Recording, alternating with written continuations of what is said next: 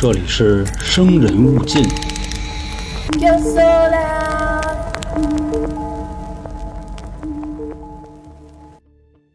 Hello，朋友们，欢迎来到由春姐为您带来的《生人勿近》，我是本台的杀人放火将军员老杭。那今天给各位带来啊一起发生在韩国的真实案件。那这个案子呢，跟咱们近期说的这些内容啊不太一样，这是一个诈骗的事儿，叫诈骗啊。那这块呢，跟大家说啊，别以为诈骗就不精彩，我相信呢，就是听了我的讲述啊，包各位不虚此行。另外，这嗓子不是崴泥了吗？没事儿啊，绝对不会耽误这个节目的质量。那为什么这期咱们要聊一个经济犯罪呢？主要呢是给大家换个口，毕竟呢，你像最近的这点案子啊，要不就是灭门的，要不就是给自己家孩子弄死的，太血腥，不利于这个健康蓬勃的发展。而且呢，我觉得这个题材啊，它也比较单一，所以呢，这回给各位算换个口。其实呢，你像主要这个事儿的灵感啊，源于最近的一个热搜。你像这个事儿的起源呢，就说那热搜啊，是去年十二月份，就是演员张庭、小丸子啊，还有他老爷们林瑞阳，他们开的那个买卖 TST 挺秘密，说是涉嫌传销啊，涉嫌明白吧？就是现在还没定性呢，说是要补税罚款，反正就那意思吧。但是现在人还没进去，所以说只能是涉嫌，这话还没说死呢。那说就在这几天呢，某平台的热搜里说，陶虹就是徐峥导演他媳妇儿啊，否认与张庭合伙做买卖，就这么一个事儿。当然呢，就这事儿它只是一个引子啊。咱们今天要说的这个事儿跟他们没什么关系，毕竟人家还没定性呢。咱呢就还是说这个已经定了的啊，韩国的传销大师。那在这个节目开始之前呢，先耽误大家一丢丢的时间。就是咱们台的那个周边产品，第一批已经上线了，并且呢也已经开始售卖了，都是一些比较葛的东西。还有呢，就是第二批跟第三批啊，也会陆续的给大家上。那这个浏览和购买的方式呢，您关注 “NR 春点”，关注以后啊，回复“周边”两个字就可以了。另外啊，就是有我微信的听众，直接看朋友圈第一条也成，那里边呢也有进入咱们店铺的方式。差不多就这样。主要呢也是混口饭吃啊，希望大家多多支持。那说完这个啊，正式开始今天的节目。那这个故事的开篇呢，需要介绍一个栏目，就是韩国的 SBS，中文名呢叫首尔广播公司旗下的这么一档栏目。这个栏目呢叫“我想知道真相”。那你像这档栏目的内容呢，基本上就是韩国版的《法制进行时》，差不多那么个意思。你像我之前说过的那个，就韩国虐童证人的那个案子，实际的这个测评啊，乱七八糟的这些东西，包括报道啊，就是这个栏目组做的。主要呢也是跟这些不公平的事儿去做对抗。那今天的这个主体内容啊，就是由这个栏目引出来的。说时间呢是二零一五年，这个栏目组呢在网上发布了一个视频的短片那内容呢是一个韩国的阿姨拿着一个牌子。这个牌子上面呢写的都是字儿，而且啊还是中国字儿。你说这啥意思呢？后来我看了几眼，算明白了。他不会说汉语，找人给写的那吭哧瘪肚的中国字儿，然后一张一张在那个镜头前面翻，看那个状态啊，反正是挺干瘪的，估计是有什么不好的事儿。那那个文字的内容是什么啊？我在这儿给各位念念。说十二年前，我因地铁火警失去了二十七岁的女儿。国家因为炙热的火焰死去的女儿赔偿了我一百零七万元，可是点点点，我被骗子欺骗了比我生命更重要的钱。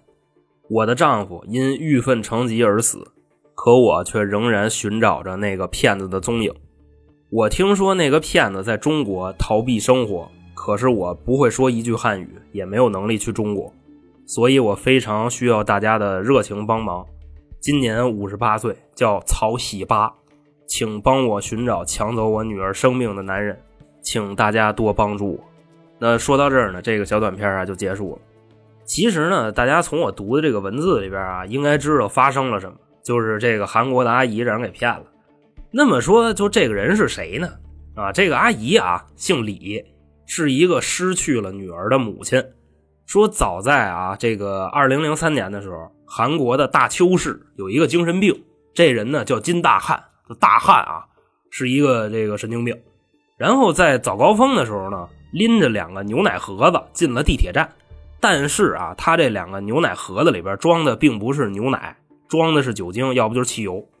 上了地铁呢，直接开始满处泼，泼完了就点。然后你想这火就起来了嘛？他呢就倍儿贼啊，在地铁关门之前跑出去了。那着火的这辆列车啊，就开到一半的时候，驾驶员发现着火了。那你说能怎么办呀？车就在这个隧道里呢，那开了门你也下不去。反正这个事儿呢，就直接说具体数字吧。一共死了一百九十八个人，一百四十六个人受伤，还有啊，就是二百九十八人失踪。估计你明白那意思吧？反正应该是给烧没了。那这个纵火犯呢？啊，叫金大汉的这个人啊，他后来在接受审判的时候啊，说是想自杀，结果呢，要不说在车里太烫了，要不就太呛了，自己跑出去了。剩下呢，没跑出去的人死了好几百号，有的被烧死，有的就被呛死。那金大汉这个人呢，按理说是不是应该给他剐了呀？就五马分尸什么的啊？那拿那个什么玩意儿泼的，但到最后呢，判了一个终身监禁，等于说他也没死。那为什么咱们要说这个事儿呢？就是刚才啊，我读的那段文字啊，短片里的阿姨，她的女儿啊，就死于这次大邱地铁纵火案。那后续呢，韩国的这个有关部门啊，赔偿了这个阿姨二点四亿的韩元，折合当时的人民币啊，是一百零七万。你像今天的二点四亿啊，差不多能值个一百二十五万吧，咱就说这意思。那这二点四亿元啊，上面已经提到了，被韩国的这个超级传销大师这不骗走了吗？另外啊，你们记着刚才说这大师叫什么名吗？里边写的啊，这大师叫曹喜八，就喜八啊，八哥。我估计啊，你像这名字，这应该是韩国人后来给他起的，因为啊，你像咱们都知道韩国人骂街啊，喜八啊，明白吧？就是在他们那儿啊，跟咱们这边这国粹差不多，就这个喜八。那你说咱这边有给孩子起名的名字里带国粹的吗？你好比说啊，就咱们台长姓黄，他孩子叫黄你妈。是吧？我姓于，我还叫于麻灯你说这像话吗？有这么起名的吗？所以说啊，就这个曹喜八，应该啊是这个韩国老铁送他的一个混号。基本上啊，这应该也不是真名。那说到这儿呢，咱们啊就正式进入韩国传销大师曹喜八的这个年年岁岁。其实啊，说到这儿啊，我还得讲一句闲白，就是大家理解一下啊，因为咱们台岁数小听众比较多。他们可能啊就听过“传销”这个词儿，但并不知道什么意思。那我呢就稍微介绍一下啊，几句话给各位说清楚。说这个传销的起源啊，就是庞氏骗局。那什么叫庞氏骗局呢？就是我跟你说，我这有一买卖，你给我投一万块钱，下月我给你一万二，我承诺你一个特别高的回报率。那等到了第二个月呢，我还就真给了你一万二。然后你一看威风啊，你就喊上你的亲朋好友，你跟他们说，我这有一买卖，投一万回来一万二啊，你们跟我一块投吧。等于说啊，这个时候你的亲朋好友就是你的下线，之后啊，你的收益就是从他们交过来那个钱里边出。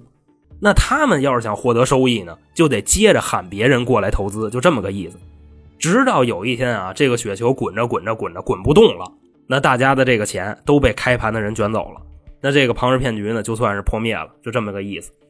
那这种形式呢？你说它为什么叫庞氏骗局？就是说啊，这个玩法的发明人叫查尔斯·庞兹啊，是一个出生在意大利的美国人，是根据他的这个名字来命名的庞氏骗局。那庞氏骗局呢？你像它衍生到了今天啊，就是为了躲开这些法律的监管，他们会在这个玩法里边啊，可能会说加入一个商品，就是我拉你啊，现在就不是投资了，是我把一个东西卖给你。其实呢，你像这东西啊，比方说它值五毛二，我卖你一万，然后你再拉人往外卖，你卖一万二，你花一万卖一万二嘛，你的下线再往外卖，他卖一万四千四，就这意思啊。传销等于说啊，就发展到了今天，传销的这种形式已经就是多种多样了，就很难分辨。你好比说啊，给大家举个例子，你比方说现在好多这个卖面膜的啊，卖护肤品的，卖酵素的，买东西不叫买东西啊，叫拿货，一环套一环，你这玩意儿其实大概率就是传销。就是说呀，你花钱去买东西，结果呢，你花的这些钱远远的超过市场行情。但是呢，你要是能找着下线卖出去，那也算你本事啊。卖不出去，那你认倒霉呗。其实你像很多人呢，他参加了这个传销啊，但是自己他并不知道，因为你就说这个传销大师啊，特别善于给别人洗脑，抓住这些人性的弱点。那这块呢，咱就不举例子了啊。那话术啊，反正乱七八糟，我都怕我让他们给我洗了。那就回到故事啊，传销大师曹喜八，就这神人啊，生于一九五七年。说那会儿呢，就曹喜八他们家有八个孩子，这个曹喜八排行老七。你按理说他都不应该叫曹喜八，他应该叫曹七喜啊，就跟这名儿就对上了。那早年间呢，曹喜八家境贫寒，外加上啊，这个一九五几年韩国确实也挺穷的，他们一家人呢，等于说那个生活状态啊，差不多就是一温饱。也是基于这些生活条件啊，这个曹喜八呢，从小就立志要当一个有钱人。那要有钱到一个什么地步呢？就是以后啊，五花肉管够，一买我就买两碗，我吃一碗我倒一碗啊，或者说我拿这碗我就是那碗。所以呢，就是怀揣着这个雄心壮志啊，打小学毕业以后就不念了，要把这个人生啊无限的热情投入到有限的工作当中去啊，就上班了，当童工了。那这期间呢，刷过盘子，送过快递，还在赌场给人洗过马子。什么叫洗马子啊？给各位介绍一下，就算是在这个赌场里边打杂的。跟那个旁边喊大哥的啊，然后大哥赢钱了，高兴了，给你打点喜儿啊，给你扔个仨俩的，就干这个的，跟那个歌厅里趴厕所要钱的差不多。那伺候人洗马子还行啊，就发牌肯定是没有他。你就看大哥长那模样啊，就看着手里边就有活那赌场里边发牌的啊，你基本上一看都挺呆的，要不就是那个美女荷官在线发牌啊，长得必须得人畜无害，就这么个意思。你要说就是长得就倍儿贼倍儿丧，你还上他那桌玩去吗？所以你像当时啊，这个曹启八啊，他就干这些事儿嘛，他还是挺上进的，并且啊，通过了这些努力，也是啊，离自己的这个梦想五花肉自由越来越近了。后来呢，这个时间啊，到了一九七七年，二十岁的曹喜八啊，他的这个认知提升了一个层次。怎么回事呢？他这回啊，算是真正的接触上传销了。就他这一接触啊，他肯定就不是说那个开盘的，他肯定是跟里边玩的。但是呢，就这块你会发现曹喜八的一个特点，就这个岁数的人啊，二十多岁，见着钱了，他知道见好就收，他并不上头。其实呢，这就算一个特别威风的点，就他呀开始研究这里边的逻辑了。其实这里边咱有啥说啥，学问大了。他研究的啊，还不光是就这个简单的玩法，就谁找谁这种，他研究的是这里边的人性。随之而来的呢，就慢慢的啊，靠着自己的这些学识，跟这个传销金字塔顶上的人就这么着混熟了，所以呢，他也就不用在这个传销金字塔的末尾啊挣那点小钱了，开始跟着这个金字塔顶端的大哥当这个二盘三盘了，开始挣更多的钱了，也呢实现五花肉自由了。你现在啊，你慢说五花肉了，你小李家都能自由了啊，就肘子什么的，宁舍一桌席，不舍肘子皮嘛啊，就说那意思。但是吧，你往后说。就这个人的欲望啊，他是无穷无尽的。吃上了主食就想吃肉啊，那吃上了肉呢，他就想吃海鲜。吃上了海鲜啊，他就得琢磨保护动物了。那说这话啥意思呢？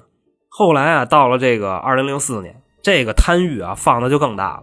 目前来说啊，在传销的这个事儿上，他已经就不能接受他自己上面有上限了，明白吧？那自己当金字塔顶那多爽啊！于是乎啊，他就把这个想法跟传销圈里边啊几个业务能力强的这个老铁都说了，差不多有这么十来个人。那这十来个人呢，也不用他洗，这都现成的，这都之前都是有梦想的人啊，这不用洗了。就你的梦想是什么呀？啊，那不用没有梦想都你妈加银啊，这流程什么的也都不用了，直接上来给人整就完了，也不用先放松。那基于之前呀这个模式、客户、人脉啊，这都现成的。直接呢，在这个圈里边发一公告啊，说咱开新盘了，这个收益是怎么怎么样的啊？你们都来吧。等这帮啊，这个下线都到了，他还干了一个事儿。要不说啊，这个曹喜八他挺牛的，他把这个模式给翻新了，差不多啊，就是从广义的传销玩上投资了。但是这个内核啊，还是传销。说当时呢，他就跟这帮投资的人说，说咱这个啊，不是传销，知道吗？这都是投资。我要成立一个啊医疗器械的公司。因为你看啊，现在在咱们韩国这个整容行业啊，这蓬勃发展，它这玩意儿挣钱啊。但是啊，你像有很多这个小破公司、小破整容公司，他们虽然挣钱，但是买不起医疗设备。那咱们干嘛呢？咱们投资买医疗设备，然后租给他们，咔咔咔的就在台上就一顿喷。当时呢，这底下人一听说这买卖好啊啊，稳定来钱，而且呢，这玩意儿也是有前景的，商业模式也都没问题，就把钱啊都给他了。那当时呢，这个曹启八啊，承诺投资人的收益差不多是年化百分之四十左右，基本上第一年四十，第二年翻一倍啊，就说这样复利嘛。不过这会儿啊，曹启八收到的这个钱也只是一小部分，因为你就去琢磨这个人的心理啊，其实很多人还是不信他的，就是抱着这个试一试的态度给了他一点钱。谁知道啊，就过了一个月，曹喜八的这个承诺真的兑现了，这个分红来了。于是乎啊，就这帮投资的啊，看他说的是真的，还真挣着钱了，大笔的这个资金啊，那点闲钱全进来了。那开头呢，咱们说的啊，那位失去了女儿，拿着政府赔偿金的那个李阿姨，也是啊，听熟人介绍，最后那么一分析，把这钱给曹喜八就送来了，因为他这玩意儿能挣钱呀，那钱跟银行里趴着也是趴着。那其实啊，你就按理来说，那会儿韩国医美行业它确实发展的就是特别好，利润它也特别大。你包括说咱们这边刚兴医美行业的时候，对吧？你做一个对比，几块钱东西就那玻尿酸什么的，卖你好几千，对吧？你像就在那种环境下，他为什么说这么快能崩盘呢？原因啊，其实就是他收的这些钱，并没有按照他说的去采购那些医疗设备。他呢，就洗脑的时候跟这帮人说啊，要采购什么高级的医疗设备啊，扯淡！他买的那就是破烂子。就原先啊，哪个哪个医院搬迁了、淘汰的，或者说人家不要的，他低价他给收过来。那你像呢，就这玩意儿，你擦吧擦吧翻新一下啊，你蒙投资人、忽悠他们，那没问题。就是找他投资的这些人啊，就除了前几波的，后面洗脑的都是谁呀？都是那帮家庭主妇，就跟人说：“你看吧，你跟家待着没事干啊，你老爷们儿你就主妇这么多年，你老爷们肯定瞧不起你，没事啊，给我投资。”到时候啊，你老爷们儿天天啊跟外边坑吃瘪肚啊，撅腚瓦块那个上班，挣那几个逼子儿绝对没有你多。那是不是咱们在家庭这个地位就立起来了？那妇女是不是就半边天了？于是啊，就这些家庭主妇纷纷的啊，把自己家的这个积蓄都给曹喜八就送来了。那你说他们为什么会被骗呢？一个就是因为啊，就是曹喜八找的这些家庭主妇啊，基本都是四十岁往上的，就结婚很长时间的。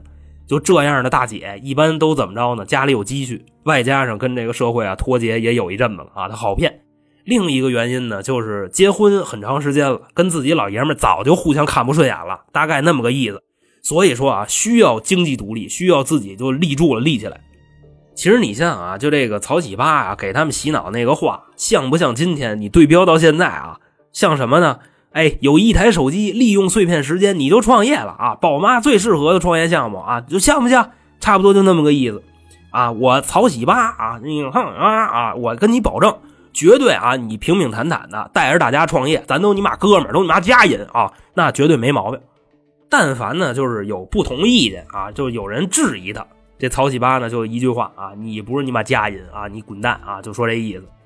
等于呢，就在这几年的时间啊，这个传销组织一共开了一百多家公司。其实呢，你就放在今天的这个上帝视角来看啊，就是大家也都明白，一个呢是忽悠人啊，开了一百多个，嫌我有实力；那另一个呢，你说这玩意儿它不就洗钱用的吗？咱这帮投资人呢，还觉得他就挺牛逼，怎么回事似的。那后来说啊，过了三年，到了二零零七年，这回啊爆雷了啊，钱拿不出来了。其原因呢，就是他们顶上的人啊薅的太狠了。还有呢，就是下边的人找不着接盘的了。不过呢，你像这样啊，也没事啊，该干嘛干嘛。那意思啊，这不就次贷危机吗？二零零七年那会儿，你就想那年头啊，资金周转不开，这很正常啊。再等一等，我那么大买卖，我还能跑了吗？那仓库里堆着那么多医疗设备呢，谁要不信我啊，就欢迎来到我的公司参观。那这些投资者呢，就听他这么说了啊，就有信的，就说这个喜八哥啊，就喜八哥啊，这没毛病。咱都你妈家人啊！我不信我爹，我都信你。那还有一部分呢，就是不信的。那这帮人怎么洗呢？就直接啊拉到曹启八的公司去参观，有库房，那都是医疗器械，就这个那个的啊。参观的，反正呢，你来的话还给你配一帮托啊，就过来跟你签合同，拽着曹启八那俩腿，就直接说：“哎呦，这个大哥啊，喜巴哥，把你那器械做吧，你这个医疗器械太好用了，太威风了。”啊，就这美容仪，我奶奶一天用三遍啊！现在这个村门口邻居都说她狐狸精。还有就那脚盆啊，我爸天天拿那玩意烧开水，一天不喝两三盆，那睡不着觉。反正就这么着吧，啊，洗的很透彻。那这些没拿着钱折腾的，一看这景儿就说现在有买卖，估计啊，就真的是资金周转不开了，也不闹了。那手里边呢有钱的，继续往里进，还是把钱都给他送过来了。那咱接着往后说啊，再过一阵子，这招都不好使了。这些投资人啊，纷纷的就报警了。见不着钱，那还不报警吗？当时这警察一听啊，还有这事儿呢啊，查呗。于是乎啊，带着人直接上那个曹喜八的公司去抄他去了。结果这么一去啊，所谓的这个办公大楼里边一个人都没有，外加上啊，就这屋里边这个电脑资料什么的，那删的干干净净，硬盘什么的全给拆走了。等于这就是山库跑路了。那拢共说啊，卷走了大概有多少钱呢？四万亿韩币，四兆啊，四万亿，和当时人民币啊二百六七十个亿。二零零七年啊，家人们二百六七十个亿。其实你就想啊，就这块有啥说啥。他们在干这个事儿的时候啊，就已经开始给当地白道的这些大哥已经开始拿钱了。所以呢，当时在下令查他们的时候，是有人给他们打电话的。就好比说祁同伟跟丁义珍那个关系，明白吗？包括说啊，就后来到了这个二零一三年的时候啊，就是韩国那个检察院的一个部长被挖出来啊，曾经收过曹启巴十多个亿的这个贿赂，被判了九年。反正这些钱呢都给卷回去了，还罚了他四个亿。那当时呢，你就说这帮人接到了信息，逃亡的目的地是哪儿呢？哎啊，这个细心的听众应该会知道啊，就是刚才咱们说的，跑咱们这儿来了。后来呢，就据当地的一个渔民说啊，就是夜里他开着船给这个曹喜巴就送出去了，收了八千万韩币。那在半道的时候呢，还碰上韩国的水警了。不过啊，这些水警理都没理他们，直接就放行了。那你说这为啥呢？有钱能使鬼推磨呗。因为上面已经打点完了，与其说啊是没抓着，不如说啊是一块帮着给送出去的。那到了咱们这边呢，这个曹喜八先是弄了一个假的身份，我估计就是他来之前已经都摸清楚了。在黑龙江那边弄了一个朝鲜族的身份，因为这个早年间啊，黑龙江哈尔滨啊，不是有朝鲜屯吗？很多的朝鲜人，所以啊，他就在那儿弄了个假身份，还改了个中国名字叫曹永福。那第一步呢，这个身份弄完了啊，紧接着第二步就干嘛？就开始整容了。但是呢，就说最后的这个整容结果确实是不尽如人意。这个曹喜八呢，就问他当时那整容大夫啊，说你给我整完了，我为什么感觉没有什么变化呢？这个大夫啊就说说大哥，主要啊您这个脸太干瘪了啊，那发挥的空间不大。我这已经最大限度给您整了。怎么说呢啊？就那个耳骨穿鼻梁的啊，就水光针玻尿酸，我给你干三百来针啊。然后这个双眼皮我都给你缝上了，改了一单眼皮。嘴角呢，我还给你开了一大嘴叉子啊。但是就即便这么整啊，也能认得出来。另外，你像韩国那边啊，就是发了红色通缉令啊，抓这个曹喜八。我呢这块还特意查了一下。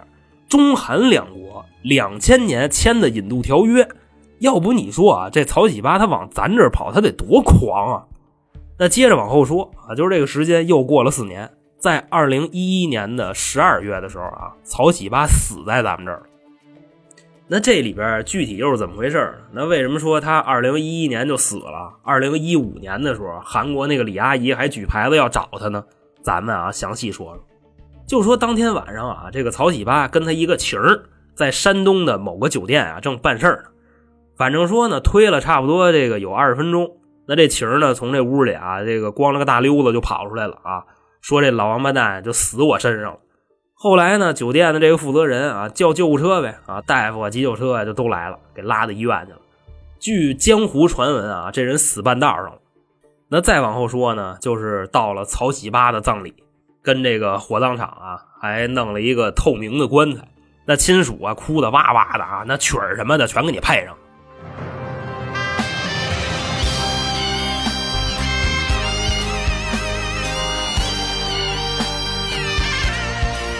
不光有曲儿啊，他们还有词儿呢啊，就是叫一声老天爷，你咋不睁眼呐？就那个，就马大帅哭的那段啊，都知道吧？下了这帮孩子们呐，多可怜呐！所以你像啊，来了咱们这边，别的没会啊，把哭丧学会啊，那这人死了。那旁边呢还有这个念悼词的啊，当然这个是韩语啊，这个不是中文。就啊，西巴的同门那个同门的了啊，这西的那个无辜的个那西巴的嘟呀啊，反正就说这意思。那旁边呢还有这个亲属啊，就跟那儿拍视频啊，就这么就流出来了。但是呢，你等这些我刚才说的这些东西啊，全都出来以后，传到韩国去，韩国的这些民众不认。总之呢，就说他是假死亡。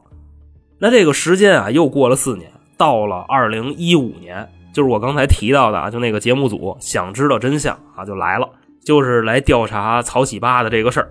说这原因呢，一个就是韩国民众不信，还有呢，就是有人给他们投稿说近期啊，在中国见过曹喜八这个人。那当时呢，这个节目组一来就找到了这个曹启巴啊所在的这个火葬场，来这边了解情况。那这个分歧呢还是比较严重的，有的人呢就说曹启巴没死啊，有的人就坚持的相信他死了。因为我刚才说了啊，就是坚持的点是什么呢？就是他之前用那棺材是透明的。如果说啊他没死，他偷着喘气儿，那时候十二月份，那个棺材里边应该会有哈气啊。就基于这么一结论，那节目组呢这些工作人员啊就特别敬业啊，为了考证这个事儿，他们啊就跟这个火葬场申请租了一套棺材啊，再租一套寿衣。那开始呢，他们还以为啊，就这种仪式啊，在这边是一件多么难的事儿。那意思，你说不死人啊，你跟火葬场商量这事儿，人不骂你吗？这东西啊，肯定不租你。那谁知道啊？不管你死不死，你给钱就行。于是乎呢，这个工作人员啊，就直接把一交完钱嘛，穿着寿衣直接钻棺材里了。那这个形式啊，什么乱七八糟的，跟上回一样啊，就曲儿啊，这个悼词啊，吞巴了都说啊，稀巴了都那个呀，就那那意思。后来说呢，就发现啊，这个棺材底下啊是透气儿的，所以说呢，喘不喘气儿，上面都没有哈气儿啊，明白那意思吧？所以你就想啊，就这个假死亡的成本有多低？还有一个线索是什么呢？就是这个是对外披露的，就说呀，这个曹喜八死亡火化的销户证明，火葬场盖章了，当地派出所并没有盖章，明白吧？按理说啊，这是两部门都得盖章。所以你就想啊，曹喜八这人死亡的一个真实性。不过呢，就说到这儿啊，就是这案子差不多了。往后又过了一年，在这个二零一六年的六月份，韩国警方呢就对曹喜八死亡的这个事儿啊，已经盖棺定论了，就说结合种种原因啊，这个人死在中国了啊，那这个案子呢就不再追溯了。也是呢，就由于这个案子啊，之前被曹启八骗过的那几万人里边啊，有十多个人就自杀了。选择了结束自己的生命啊，那所以呢，开头举牌的那个李阿姨啊，她的钱肯定也是回不来了。那在节目的最后呢，要跟大家说什么呢？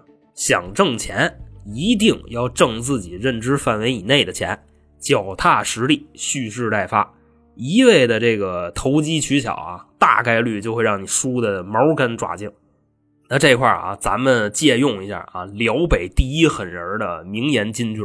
如果你悬崖勒马啊，我保你回头是岸；如果你执迷不悟，我必将让你苦海无边啊！也不是我，反正就是你自己让你自己苦海无边吧，好吧？